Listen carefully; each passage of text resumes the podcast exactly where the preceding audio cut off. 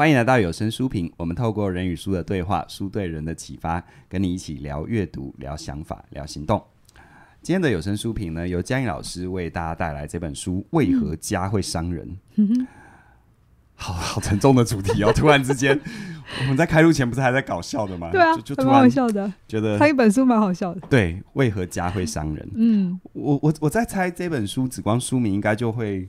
勾起很多人的情绪了吧？对，可是我觉得也是很多人的兴趣，哦、是情绪也是兴趣，是就是也是，嗯、就理解为什么会这样。嗯嗯嗯。那这作者是武志红先生哈、嗯，他之前呃有几本书都还蛮蛮红的，是位大陆的心理工作者嘛，对不对？嗯、那像巨英国，很多时候我们现在在流行，这是巨婴、嗯，其实某种程度就是从那本书之后的流行语这样子。巨英国的书也是命运多舛。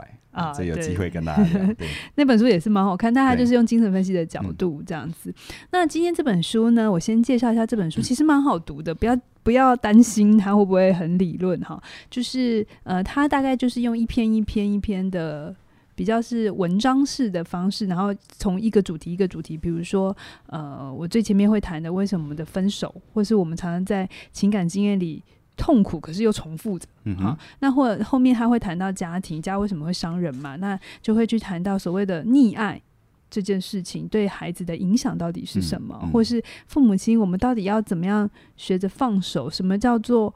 真的是给他空间，可是又不会太多的焦虑。好，嗯、那那中间的很多的呃优位，就是嗯，嗯，就是每一篇看你会有不同的启发。那因为他每篇都是比较独立的，嗯，所以我今天就想要选两个主题来特别的讲，就是呃，我们为什么家会伤人？为什么关系会伤人？其实是有两件事情没有处理好，是一个叫做分手，一个叫做分离。分手跟分离，嗯，它有什么本质上的差异？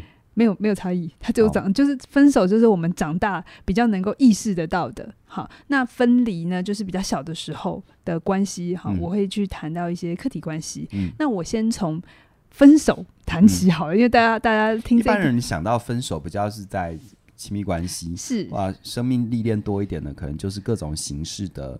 呃的的的的的的那个那个连接的中断，这样连接的中，其实这个东西你要扩大来谈，可以谈很多，包含职场上的离职啊、离职啊，或者是终止合作关系啊，对，那有渐行渐远啊，对对对，只是那个东西可能引起我们的情绪就相对小一点，但是大多数的人最有感的、最痛心的，会痛到那个心都碎的感觉，应该是从，应该是歌听太多吧。对不对？很难接的，你多么痛的领悟什么之类的，然后还要回忆他手指淡淡的烟草味道之类的。我在拨头发。好了，就是这本书一开始，我蛮喜欢他第一篇，他就是用分手。嗯、他说我们人呢、啊，一生有两次诞生，嗯哼，一辈子有两次诞生、嗯。你心想，嗯，我不是只出生过一次吗？嗯，其实两次诞生，一次是就是。妈妈把你生下来，就是从子宫出生。是，另外一次其实是恋爱。哦，恋爱被认为是第二次诞生。是的，武志红的诠释是什么？是的，因为恋爱小的时候，家庭是我们不能选择的、啊嗯，我没有办法选择爸妈，我就被生出来了。嗯嗯、可是恋爱是你选的，大部分是你自己选的伴侣。也是，嗯。那他就会看见，其实我们的工作经验也是这样，在恋爱里我们会看到一些很有趣的重复，就是。你就算谈，如果你没有觉知，或者是你没有特别，是指在他生命成长过程当中，跟他重要，比如说父母亲的关系、嗯，会重复、重置、重演在恋爱关系里。是我们旁边人看是这样，嗯、可是当事人一定都否认。对，就我怎么可能跟他一样？对，或者是，或者是当这个人跟那个人是不一样的、啊。对，或者当你的伴侣点出这件事，哎、欸，你跟你妈很像，就爆炸了。对，有没有？所以你才跟你妈全家像。嗯、所以我们为什么要谈恋爱？其实，在武志红的观点里，他觉得是为了修复、修正童年的错误，或者是满足童年的需要。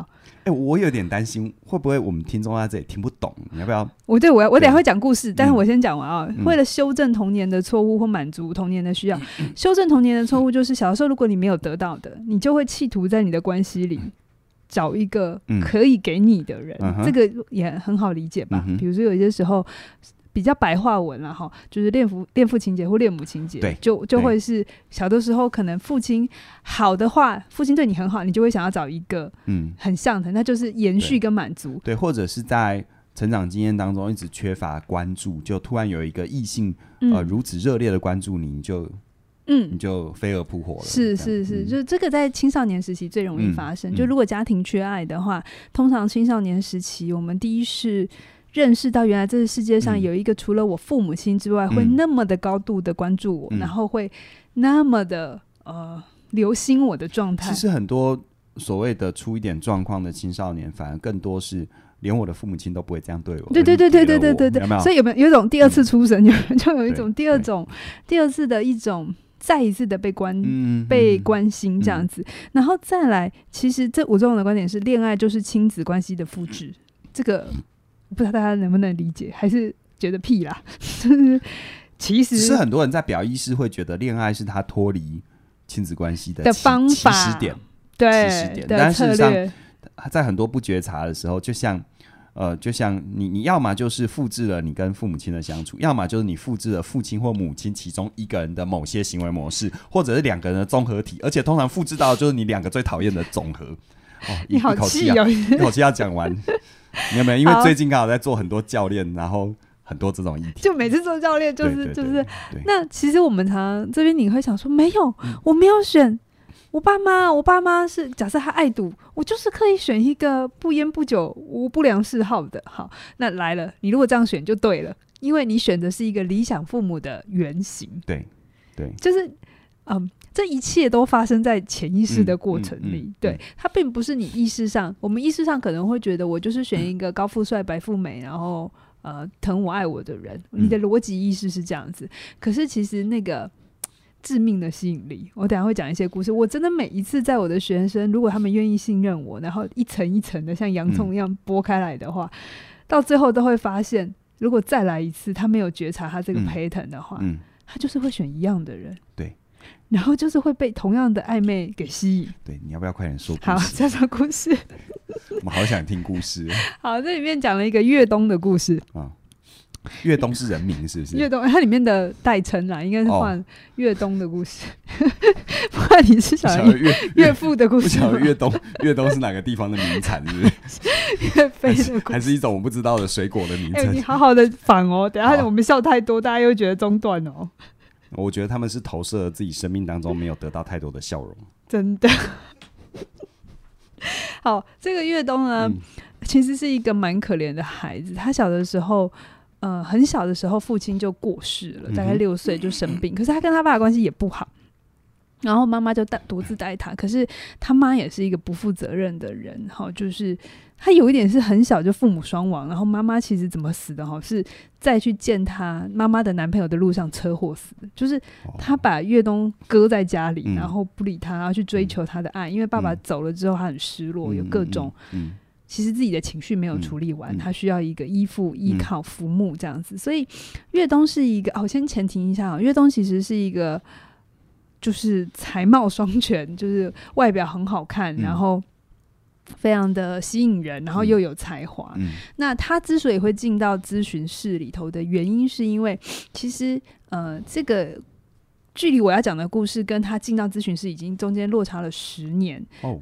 对，然后这过程当中，就是所有人都看他一直不停的换女伴，啊、因为因为他条件也很好，嗯、所以要换没有太大的困难。嗯、可是他就是有感觉到女女朋友是越换越漂亮了，然后能力也很好，可是就是没有那种触，就是没有真正的亲密亲密，没有心跳。对对对，然后他会来咨询室，是有一次他梦见了十年前他女朋友，呃，他的。初恋应该算初恋，应该算是他有一任很重要的女朋友离开，然后那一天晚上他大哭哭醒，嗯、他在梦中见到，然后哭醒，嗯、然后终于他要来面对他自己。嗯、好，那这故事是怎么开始的？就是我刚才先讲了嘛，越冬他就是一个这么可怜的孩子，那不过他也很争气，他就自己就是自己呃，大学还没毕业的，哎哎，还没读大学之前，他就先去撞了一个小的。小商场，然后赚了一点钱，嗯、然后自己供养自己上大学。嗯嗯嗯、然后他在大学的时候认识了他的同班同学，叫做阿静。阿静，阿静是人名。人名。这这次我不会搞错了。好，那个阿静呢？有趣的是，阿静其实是一个相对平凡的女孩。嗯哼，她长得也就秀气，但还没有到就是国色天国色天香这样子，然后就是个性也就是温顺这样子，然后就是不会特别去注意到她这样子。总之就跟那个越冬就是这种风名风风云人物很不一样。可是呢，诶，他们。一开始就是两个人，就反正坐在旁边，然后阿静就会听岳东讲一些故事啊，讲他的事情，大部分都是阿静静静的听。然后这里头也还好，一直到有一天，阿静听到哦，原来越东没有爸爸妈妈，然后要一个人就是过年这样子，所以呢，他就是某一天晚上，他就特别准备了一些饺子给越东吃。嗯，嗯，然后这个包饺子包的就不得了了，那个在重要的时间。有象征意义的事情，满足了越冬的对家的渴望。嗯、对，那是天雷地火了。嗯，对。那当然，阿静也喜欢越冬啊，因为、嗯、呃，阿静的父母亲其实就是还蛮好的父母亲，是就是也疼爱他。可是就是相对就是普通，嗯，一般公务人员这样，嗯、所以他其实的理想父母亲就是像越冬这样才华，嗯，呃，横溢这样子，嗯、然后就是。嗯就是让他觉得哇，一个可以让他觉得很崇拜的对象这样，嗯嗯嗯、然后他们就在一起了。刚开始也还不错，就是感情也算很好。嗯、第一年就不错，然后呃，书上就有说呢，越冬从因为本来很瘦又帅嘛，嗯、对不对？那因为跟阿静在一起之后就幸福肥哦，就胖了十几斤。对，哦、就是从一个很焦虑的人，然后因为谈了一场恋爱，我们都看过很多这种故事，有没有？一个从越冬变越大冬，就。就对，这样比较视觉化。对，不然好。对，然后再来，然后可是到了第二年开始了，越冬开始会在很多小细节的挑挑剔阿静，好像某个重复的模式出来开始出来了，开始出来。然后一开始是先嫌弃他家事没做好，或者是一些事情，但是到了第三年之后，就变成是人格上的贬义。哦，这么严重？嗯，就是觉得配不起啊，嗯、或是你这么的糟。嗯、然后、嗯、阿静其实知道越东受过伤，嗯、所以他一直在忍耐，嗯、一直在嗯、呃、给予就是那个母亲般的爱，嗯、直到第五年他真的受不了了。嗯、那一样在除夕夜，他就做了一桌菜在桌上之后，他就走了，从、嗯、此他就断绝了关系。嗯、对，那后来就各自分离了嘛。然后阿静就。结了婚，然后也就嫁给了 平凡的、嗯、对象，就就回到父母亲的那个状态，哎、嗯，就幸福。可是越冬就开始了他流浪的生活，嗯、就是不停的换，不停的换，一直到咨商师去帮助他看见，那为什么这么多女人他都不上心，嗯、只剩阿静她会一直放到心上。但就是呃，分析，我想大家应该也猜得到，这个这个阿静第代他一开始代替的是。母亲的那个角色的缺失嘛，他的妈妈应该是越冬的理想母亲嘛？对，理想母亲，嗯、对。可是因为越冬自己内在有很多东西没有处理，嗯、他对他母亲的恨，嗯、他对女性的一些不信任，那会投射哦，非常会投射。所以到第二年、第三年，我们熟悉了嘛，嗯、我们人都是这样嘛，嗯、熟悉了、亲近了或者习惯了，嗯、那我们的另一面就会开始出来了。哈、嗯，就是我们通常爱为什么会开始？哈，就是我们两个可能刚开始有很多东西。嗯，有 catch 到，就是我投射了什么，你有抓到，而你也有，然后我们刚好 match 在一起，然后两个人就会退行到小孩的阶段。我会退行到小孩，然后于是你会在某些时候变成我理想父母亲，而你也会在某一块退行到小孩，我的某一些变成你的父母亲。那这个东西是我们之所以会谈恋爱的很重要的起始点。其实它完全说明你说再次出生。对，因为我们都再次的享受那个全然的被照顾，没错，过程。出生就是这样开始的，它是个隐喻，所以它就是我们在恋爱的过程里头，我们退行到孩子，我们虽然已经长成大人，可是我们，我想谈恋爱的人都会有那种经验嘛，不知道为什么智力会衰退，就就就会开始做蠢事、讲蠢话，或者是你不要吃饭饭，然后讲话就变叠字了，对。对，今天要不要回家睡高高？你坏坏。我突然觉得好恶心，就是不舒服。我隐约看到我们的镜头的裂痕。对，但是我们不能否认，嗯、也因为这样，我们很享受，甚至有一些人会一直想要重复那个经验。是是，可是这就是成长的开始。我们也 导读过好多，就是当关系或当人生出现挑战，就是你成长的开始。如果你拒绝成长，成长就会回来杀死你嘛。永恒少年。对，所以就会变成是哦，第二年、第三年的时候，越冬他自己内在那个对母亲没有处理的议题，然后就放到阿静身上。那那于是这个时候对阿静而言，越冬就是一个不能就坏到不行的小孩，他再也爱不下去，他再多的爱也没有办法去修复这段关系。于是阿静就留了一封信，就是。我知道你受过伤，嗯，但我也很努力，但是我不是你的妈妈。他、嗯、这个阿静就意识到，他一直被放到母亲的位置，然后他也清楚，再怎么样他都救不了越冬，嗯、所以他就说：“我怎样都扮演不了你的妈妈，嗯、呃，我只能离开，嗯，就祝福你，嗯，对。嗯”那这其实是对呃越东来讲第二次断裂，嗯，就是从母亲他们父亲死掉，母亲死掉，然后再到这个阿静，他生命里第一次信任，然后却又嗯。就是对，因为他自己有一些东西没处理，就再断裂，所以就又再受伤。于、嗯、是之后他就是用麻木的麻痹的行为嘛，我们就会看到很多人，他如果有条件，他就会一直在情感里头去颠簸这样子。嗯，所以其实就是我刚才讲的，我们都在恋爱里重复童年的错误，然后无意识的想要从对方身上得到治疗。嗯，那我们也都知道这是不可能的事情，所以成长的。议题，或是很多人好喜欢听我们起点讲关系嘛，只要我们一天听一点啊，或者是小学堂啊，或者是心理敲敲门、九声书评讲关系、讲爱，哦，那个点阅率都很好。嗯、就是我们都还是很期待在关系里被疗愈、被修复。可是我们要知道，我们无意识的把这种疗愈自己的责任放到别人身上的时候，嗯、你最终就是一再的失落。嗯嗯，我们很，我们有时候会用一个。拼图的隐喻来隐喻我们在追求爱吧，嗯，就找一片失落的拼图是，但是其实事实上来说的话，嗯，我觉得我一直觉得这个隐喻是蛮有问题的，嗯嗯，失落的一角对不对？没有，对对对，没有，对。我觉得反而是，嗯，我有我有一段时间觉得我们必须要把自己完整才能够去接受爱，嗯，可我后来又觉得这好像也不太对，对，因为你如何定义完整？完整它是一个 never ending story，嗯，好。那后来我会觉得，就是说，我们能不能在生命的这个巨轮在滚动的过程当中，在某些阶段找到一个，或者是能够有那个缘分，呃，能够一起支撑起一个车轴的人。嗯，好，嗯、那走一段路是是，所以这边这边就写，呃，在越冬的故事，我们要了解，你投射不代表真实，就跟上一上一集讲，嗯，观上一本是那个。嗯看出关键，对，我们很多时候鱼啊，鱼。记忆力奇妙。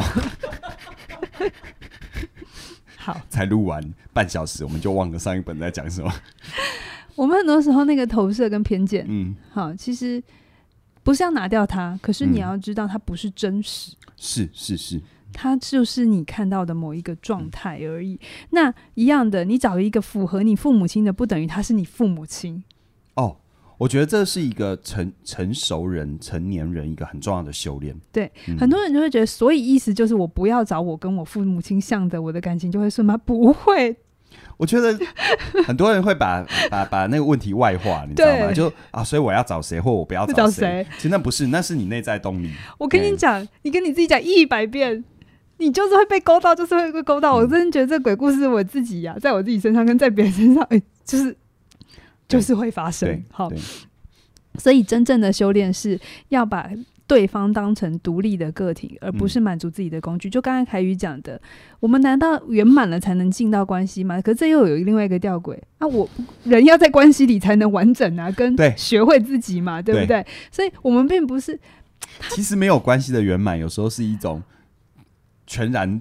的自恋，自恋的、嗯、的自自我感觉良好、欸，哎，对，所以他就会变成是，我既要一方面是自己是好的人，不然我不跟 我不好好跟自己在一起，我跟谁在一起都会是流浪嘛，对不对？嗯、可是同时我又要能够进到关系里去修炼，好，那大家就会觉得，所以到底是要进去还是不要进去？就是。会要进去，你时候到了就是会进去。嗯、好，可是这个时候你要在过程里头，你一定会有很多冲突争执，嗯、请你们不要那么快就跑走，嗯，或那么快的就觉得就是他的错，嗯，然后一定像个孩子一样，希望对方像个无条件爱你的父母亲一样去满足你的需求，这样你的议题永远都不会处理掉。你要能够去理解。我们要能够在一起，关系是两个独立的个体。每一次有争执的时候，就是每一次在练习。我是独立的人，嗯、你也是独立的人。嗯、然后我们怎么一起如果要再继续，我们要怎么去协协调，或是这里面有什么议题是我自己要去负责起来的？嗯、你刚刚讲到这个，我就一直想到开头说的那个出生二次出生的隐喻。嗯，你看我们第一次出生，如果去讲生命的出生有什么意义的话，其实出生有一个很重要的意义，就在于迈向成熟嘛，嗯、对不对？嗯、当然，其实，在恋爱里面的二次出生，或者我们在面对原生家庭议题的二次出生，其实也是迈向成熟。是，是你唯有真的能够。全然的有意识的迈向说为自己负责，嗯，啊，为自己负责，啊，为自己不是表面上你说啊，我现在有车有房，经济独立就叫为自己负责。我觉得不是，其实像我自己就遇过很多的 case，是他真的很独立，从客观世界的外在条件已经没有什么话好说了，嗯，可是他内心一直有个我我会觉得是一个一个一个一个缺憾洞，对不对？对，一个洞，因为他他一直在。透过付出来建立自我价值，是有些认识。就这里面其实是有时候，当你没有觉察，或者是当你没有去面对这个功课的时候，它会变成一种很奇怪的扭曲，因为他要透过他对别人的付出来证明自己有价值。嗯，所以某种程度上，如果他身旁的人功能太好，他就没有付出的机会，嗯嗯、他就无法确认自己的价值。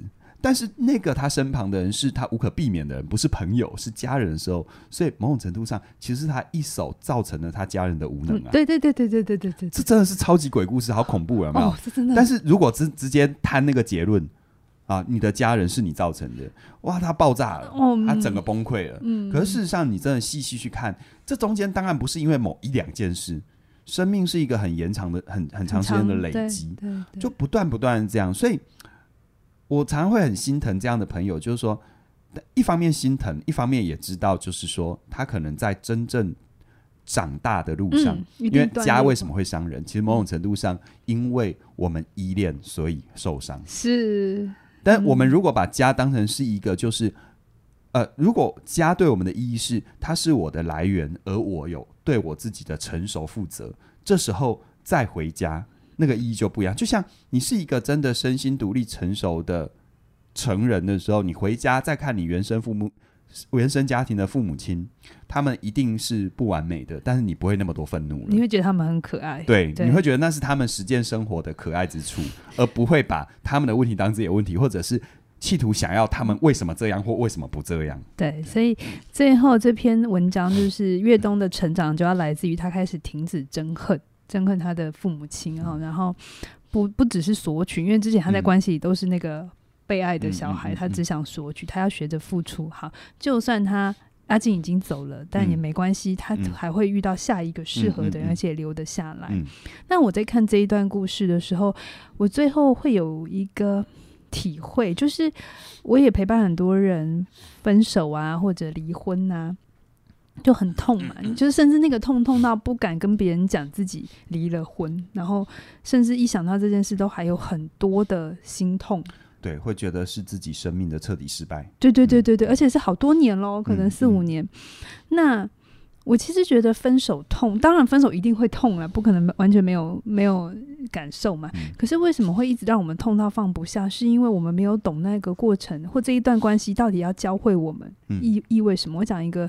真实的案例哈，就是我有一次在陪伴一个离婚的个案，嗯，那他也离婚了四五六年，总之就是很久了哈，嗯，不算短的时间，不算短的时间。那他一样就是外在都看起来很正常，嗯，可是你只要回到一个人的状态。然后孤单的时候，嗯、其实他就知道自己不 OK，嗯嗯、就是甚至是会情绪失控的。那这已经很长了嘛？嗯、通常我们会说一个断裂，可能一年、一年、两年之后会慢慢好起来。那于是他来上课，然后我在陪他的过程，我就当然一定会问：哎，那你们关系到底是怎么断裂的嘛？那他就告诉我说，其实一开始也还 OK，可是后来就是生活不知道为什么就又各忙各的。好，然后再来就是，然后他有的时候不开心的时候，就会想跑回娘家，因为他不是住在婆家，哦、嗯，嗯，对，他就跑回娘家。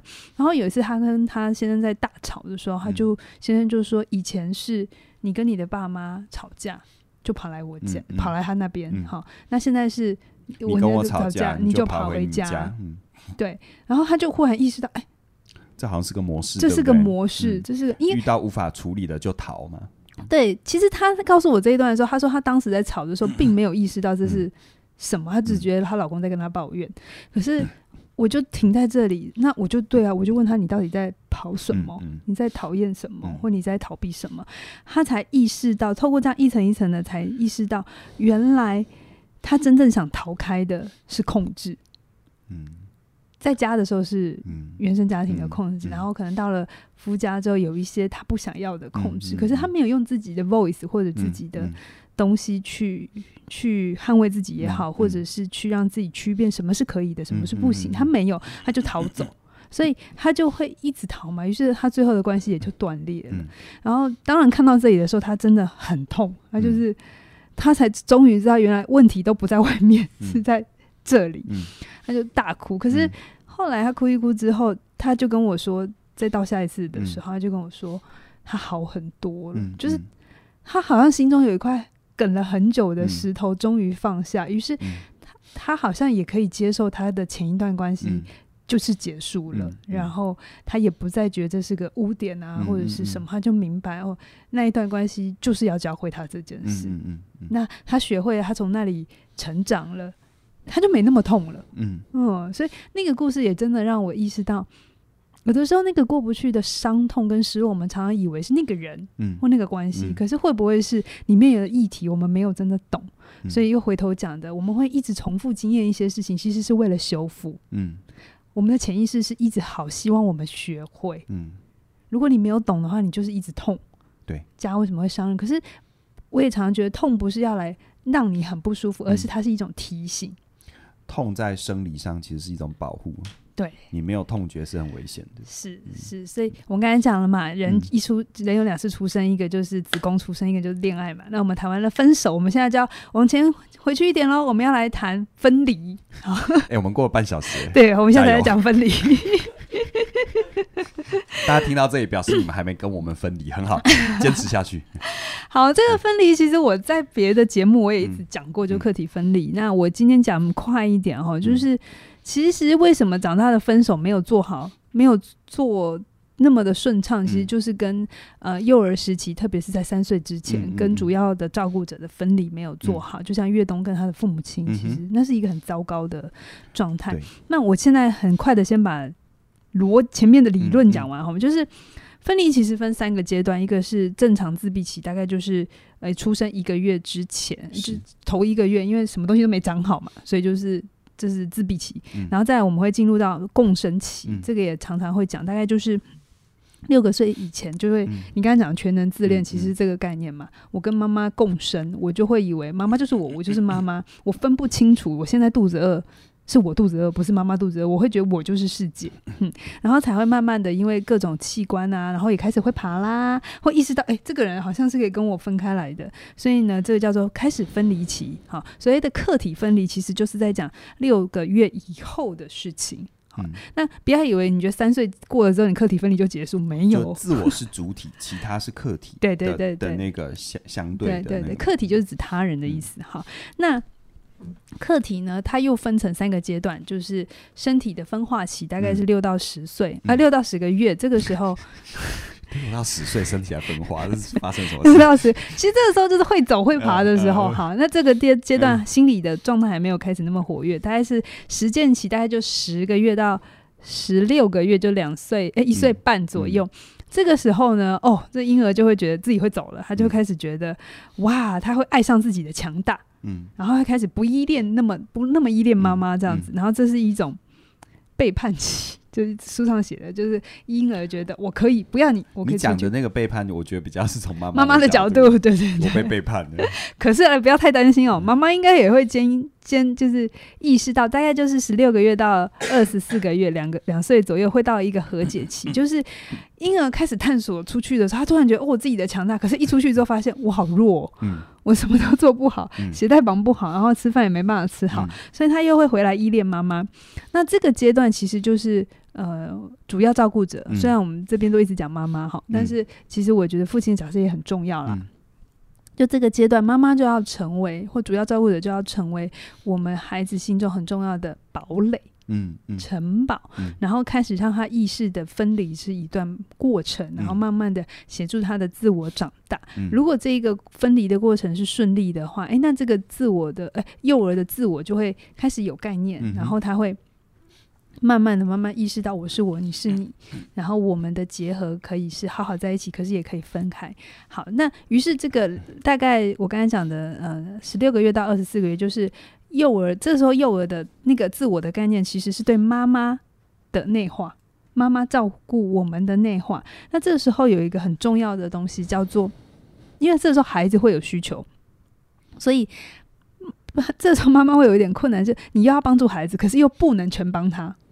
因为如果你都不帮他，那孩子会有一个很强烈的被被被被被遗弃感，被遗弃感，他就那个我根本就长不出来了。嗯嗯嗯好，可是如果你什么都帮他，那他就无法形成我。对，嗯就是他会变成是哇，什么都有人帮我解决，太好。可是同时，哇，妈妈太能干了，所以我什么都做不好。对对，就会这一段分离，其实很多的教养书都有提到，在两岁左右的这个客体分离的过程，孩子会变得很矛盾，一天到晚跟你说不要不要，有没有？对，可事实上他他他他他又说不出自己要什么，因为对语言还没有到那里，对认知也没到，但是事实上他又真的什么都做不好，这样。对，可是他的不要就是他要长自己嘛，他知道我不要，他没有真的要跟你，他不是真的要跟你不要，他只是想要确认我的存在。嗯，他他他用一种方法确认自己的边界啦，对对对对对，至少我还可以不要这样。所以这个时候，妈妈好的妈妈，哎，不是说你要完美的妈妈，就是你提供她足够的安全支持，在她有需要，但适时的又让她放手去探索哦，不是什么都不可以，不可以，不可以，然后烂屌屌这样子。所以就是堡垒嘛。对，就是一个堡垒，让他有需要回头的时候看得到你的存在。这依附关系也讲很多嘛，对不对？所以，所以其实分离这边来了，分离大家都很怕，对不对？可是其实，在心理学上，分离你才能找到自己。嗯分离才会有成长，嗯，没有分离就没有成长，不过我猜这很多人不愿意去接受跟面对的，很痛。嗯其实父母亲也痛，小孩也痛。嗯可是分离真的也意味着疼痛、跟陌生、跟焦虑，嗯它都是伴随在的。所以很多时候爱，爱、爱跟伤、连结跟分离，它都一组。可是我们常常都只要。就是某一边而已。那这个东西，如果你顺利的话，就会是成熟的分离，然后嗯就会是好的自我概念。可是如果你就是太早，就是不让它分离的话，那就会变成这个人格个体长大之后就会变成一个依赖、对依赖者，依赖者哈，或者。那个有时候依赖者是最强烈的，有时候是你会看到有些人什么都好，他什么都跟你说 OK，其实也是某种程度的。其实也是某种程度依赖啊，嗯因为他放弃了放弃了自我权利嘛。嗯，那另外一种分就是分离没有处理好了，就会变成他会变成是一种孤独，他也没办法跟任何人连接。连接嗯对，所以呃，这个讲分离，我觉得这本书用很简单的方法在讲，因为如果真的要读我们的专业的书的话，哦，那是一本这么厚的书，好几本吧，一本而已嘞。我正在 K。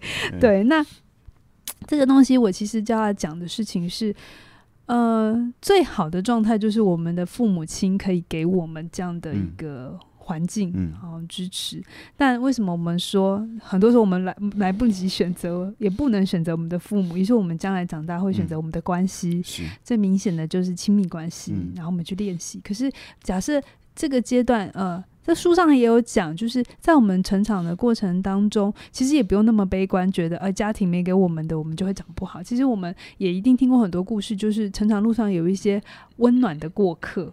他可能是你的老师，这里面有讲到一个老师、嗯、对一个孩子，他就是全然的支持，然后鼓励，然后再让他去发挥，然后在他没有做好的时候陪伴他，可是再鼓励他再往前，然后最后这个孩子长成了他的自信，嗯、于是他就顺利的长出了这个分离的状态。嗯嗯、就是如果你的呃，如果你有幸在你的生命里头遇到一些好的过客，他可能是你的老板，嗯，可能是你的老师，或是曾经你遇过一个很好的朋友，能给予你这种相对好的支持，嗯、然后不会让你感觉情感很快的断裂，嗯、但又没有要拥有你。嗯，好，有的时候亲密关系会比较麻烦一点，他会、嗯、他会处处理到排斥啊，嗯、跟占有这样，他没有要拥有你，他就真的是陪伴你。那嗯这时候的你，你也还是可能有机会长出好的。关系。那如果有机会，我们成为别人的这样的课题，嗯嗯、好，就是有机会你也可以陪伴一个人，你没有要拥有他，嗯、你就是去陪伴着他，然后让他去经验过那个长自我的是焦虑矛盾。其实有这样的呃经验的话，我想你看待世界也会变得更美好。嗯，嗯，我们对人的信任也就会开始长出来。所以。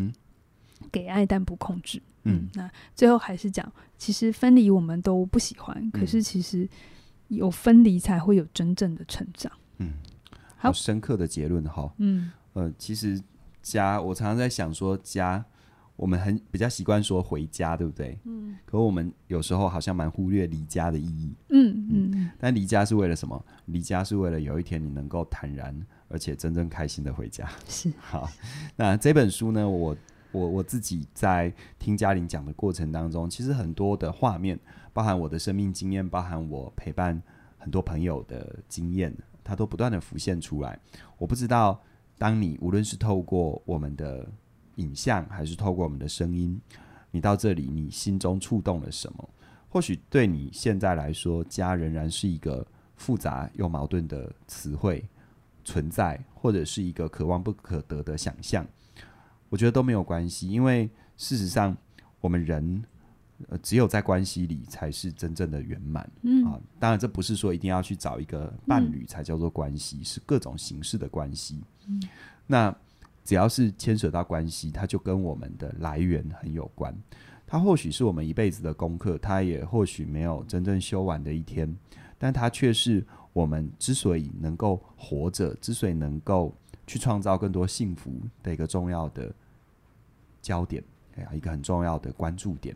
所以，希望透过我们这一段书评的分享，你有机会也读读这本书，也沉淀一下关于你的原生家庭，关于你现在怎么看待你的人生。好，其实我觉得常常觉得看待人生就是自己跟自己的亲密。如果硬要说第三次的出生，这就是第三次的出生。嗯，好，自己跟自己。好，所以这本书就跟大家分享到这边。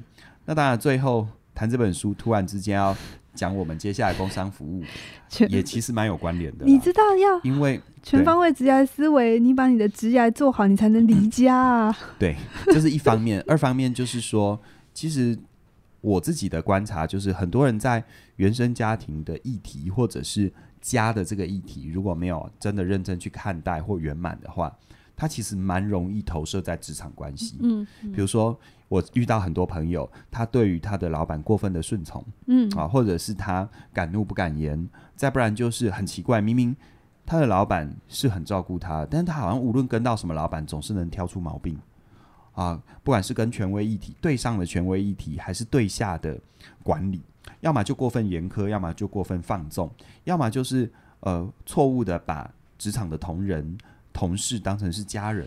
再不然就是把自己永远放在一个相对低的位置，我觉得这些都是跟你的生命的那种深刻议题很有关联。嗯，而职场是一个跟利益最有关系，而且是最利己的显化。是，所以我觉得内服外用吧。或许我们生命当中那些深刻的议题那是内服，但你也不要忽略外用，因为毕竟你要能够真正成为一个成熟的大人，我们都不能忽略经济的独立、事业的自我成就。它是一个很重要的支柱，你没有这个，其实说实在一点，你的意识、潜意识并不会相信自己是一个独立的大人。好，所以全方位职涯思维呢，这是我们在你看到这一段呃内容或听到这一段内容的时候，我们正在去做呃这一波到六月三十号的晚上十二点之前三一二二优惠价啊、嗯，这个请你把握，嗯、因为这门课。呃，也是我呕心沥血，我怎么老是有呕心沥血？你一天到晚在呕血吗？对，呃，这门课其实真的是累积了我这么多年来，不管是自己的，还是在我所看到的陪伴个案的这些职场经验，它算是我所有课程里面规格最大的，十四个小时。对，它里面有七十二讲七十二讲，十四个小时，七十五讲啊，七十五讲，然后有有有十四个小时，它等于是全方位的、全面的，让你。在职场发展的过程当中，不管任何位置、角色、角度，给你一个完整的职场发展图谱。嗯、那欢迎你的加入啊、呃！也希望你不要错过这个机会，因为熟悉我们课程朋友知道，我们一定会一步一步的调回它原本的价格，因为这个规格它的原价是一零八零零，嗯，好，也也也其实也便宜啦，上过我们课就知道，对，好，所以请你把握哦。那详细的课程资讯，关于全方位职涯思维的，都在我们的影片说明里都有连结，欢迎你。那当然了，呃，阅读这件事情是一辈子的功课，同样的家也更是你一辈子的功课。那今天的阅读谈的就是家，欢迎你。呃，一起面对这门功课。那今天就聊到这边了，谢谢你的收看或收听。我们期待未来为你推出更多更精彩的内容。你快点讲拜拜，拜拜。